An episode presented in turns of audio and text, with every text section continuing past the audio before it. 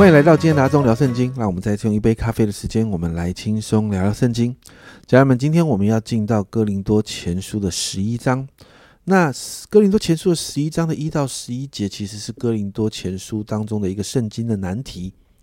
也就是谈到女人蒙头的这个问题哦。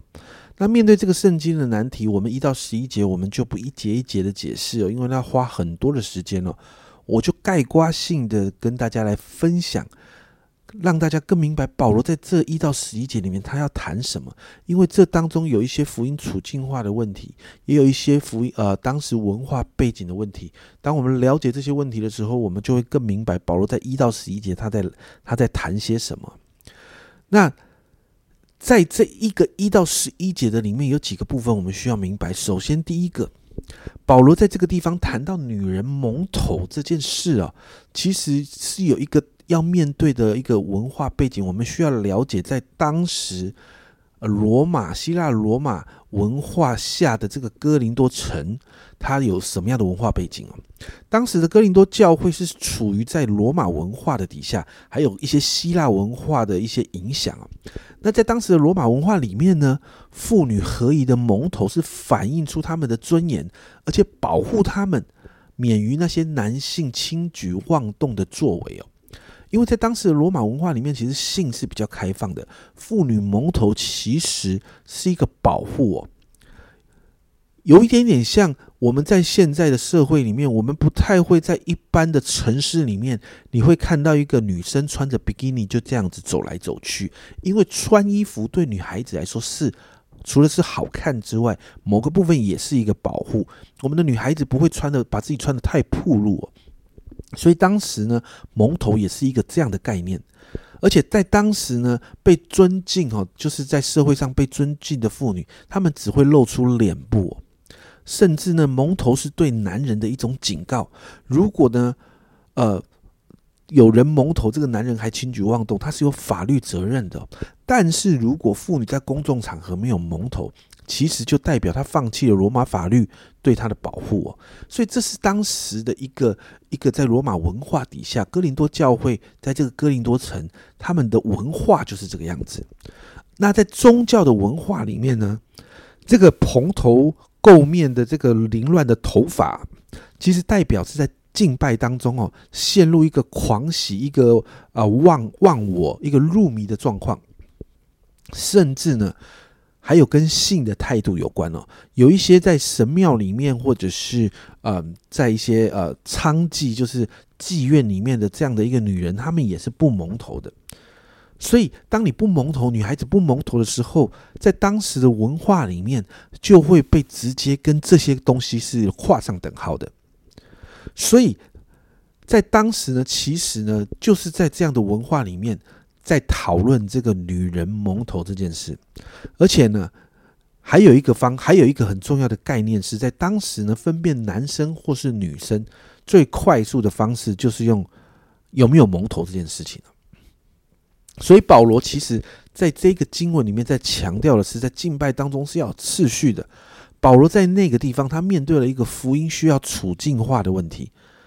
保罗帮助哥林多教会的信徒面对当时哥林多城市这个文化，所以他才要哥林多教会的妇女蒙头，代表庄重，代表不随便。那其实呢，很多很多的姐妹可能谈到这边的时候，就就会有一个好像好像为什么谈庄重跟不随不随便就是女人女人的问题哦？其实不是的，其实不是的。而是要回到哥林多前书第九章，保罗谈那个传福音的心啊。保罗在哥林多前书九章二十二节那里说：“像软弱的人，我就做软弱的人；我要得着软弱的人。像什么样的人，我就做什么样的人。无论如何，总要救些人。”所以保罗在这个地方跟哥林多教会的妇女们谈蒙头这件事情，其实也是为着福音的缘故，总是要救哥林多城的人。所以保罗在。勉励哥林多教会的信徒的时候，保罗也回到这个原则：虽然在基督的真理里面是自由的，但面对蒙头这件事情，是为了哥林多城市里面许多还在这些希腊罗马文化里面的这群没有信主的人，不单单也是保护教会里面的这些妇女，也是为了这一群信主的、没有信主的人。所以保罗保罗就鼓励姐妹们、姐妹的信徒们要守着这个规定。那第二个呢？从这个经文里面，我们可以归纳出一个原则：女人蒙头这件事情，其实有它的文化背景，所以我们不会按着字义来理解这一段的经文。所以你会看到现在的教会，我们没有规定姐妹们要蒙头的，而是我们要看到保罗原本的用意，他就是在做一个福音处境化的一个工作。保罗在乎的是没有信主的人怎么看待哥林多教会的这一群妇女们所带出来的榜样。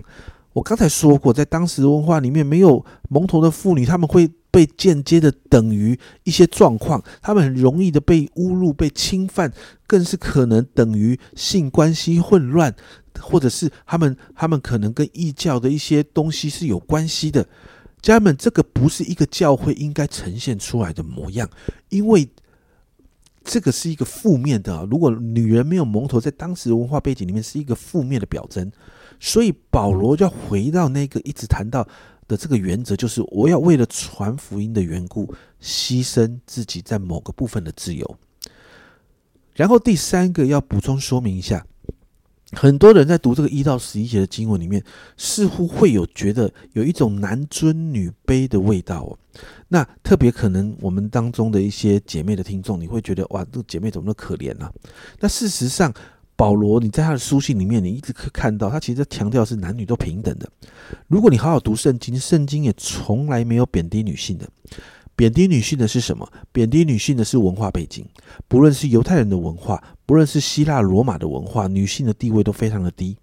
但在这一段经文谈到男女问题，保罗直接拉回神的创造。保罗说，在神的创造里面，没有男女地位高低的问题，而是男女有别，男女。被造是不同的，被神赋予要做的事也是不一样的，所以男女是不可以拿来彼此比较的。男人被造要做头，女人被造要成为男人的帮助者。家人们，特别是姐妹们，我要提醒你，帮助者并不代表你的地位比较低啊。我们从来不觉得一个可以帮助别人的人，他的地位是比较低的。所以你看到保罗十一、十二节这里说啊，保罗说：“然而照着主的安排。”女也不是无男，男也不是无女，因为女人原是由男人而出，而男人也是由女人而出。然后后面说万有都是出于神，所以你看，在这个经文里面，并没有男女平等的问题啊，是功能的不同，被造的原先被造的那样的状况是不同的，所以男女是不能拿来比较的。而这一段经文也没有谈到男尊女卑的问题哦。所以从这三个点，我想我们就会更明白保罗在一到十一节要表达的东西。接着处理完女人蒙头这件个这个问题之后，保罗接着要处理的就是圣餐混乱的问题。在十七到三十四节，保罗再一次教导哥林多教会要啊关于这个圣餐的这个真理啊。保罗先点出教会的问题，他们保罗说啊，这些人领受圣餐态度很糟糕的。你看二十到二十二节。保罗说：“聚会的时候算不得吃主餐、主的晚餐，因为吃的时候你们先吃自己的饭，甚至这个饥饿、那个酒醉，你们吃喝难道没有家吗？还是藐视神的教会，叫那没有的羞愧呢？我向你们可怎么说呢？可因此称赞你吗？”保罗说：“我不称赞。”保罗在谈到一件事情，就是在吃圣餐、在守主餐的时候，那个规矩真的是乱七八糟的。所以保罗啊。其实他在责备信徒没有预备心来领受圣餐，所以二十三到二十六节，保罗就教导关于圣餐的真理。这段经文是每一次领受圣餐的时候，每一个牧者、每一个做牧师的都会提提起呃提起来的。保罗呢，也在这个二十三到二十六节之后也提出警告，二十七到二十九节。所以无论如何，呃，无论何人啊，不按理吃主的饼，喝主的杯。就是干饭煮的生煮的血了。人应当自己醒茶，然后吃这饼喝这杯，因为人吃喝如果不分辨是主的身体，就是吃喝自己的罪了。保罗说啊，如果不用正确的态度来面对圣餐啊，其实你就是吃喝自己的罪，是有咒诅的。所以在三十节，保罗这样说：因此你们中间有好些软弱的与患病的，死的也不少。这就是没有用正确的态度来面对圣餐的结果，哎，非常严重啊！家人们，我不知道你有没有想过，如果你不按着神的法则来领来领受圣餐，会有面对这样的问题的。所以保罗就再一次提醒信徒啊，圣餐要预备心，要用最好的态度领受圣餐，免得自己取罪啊。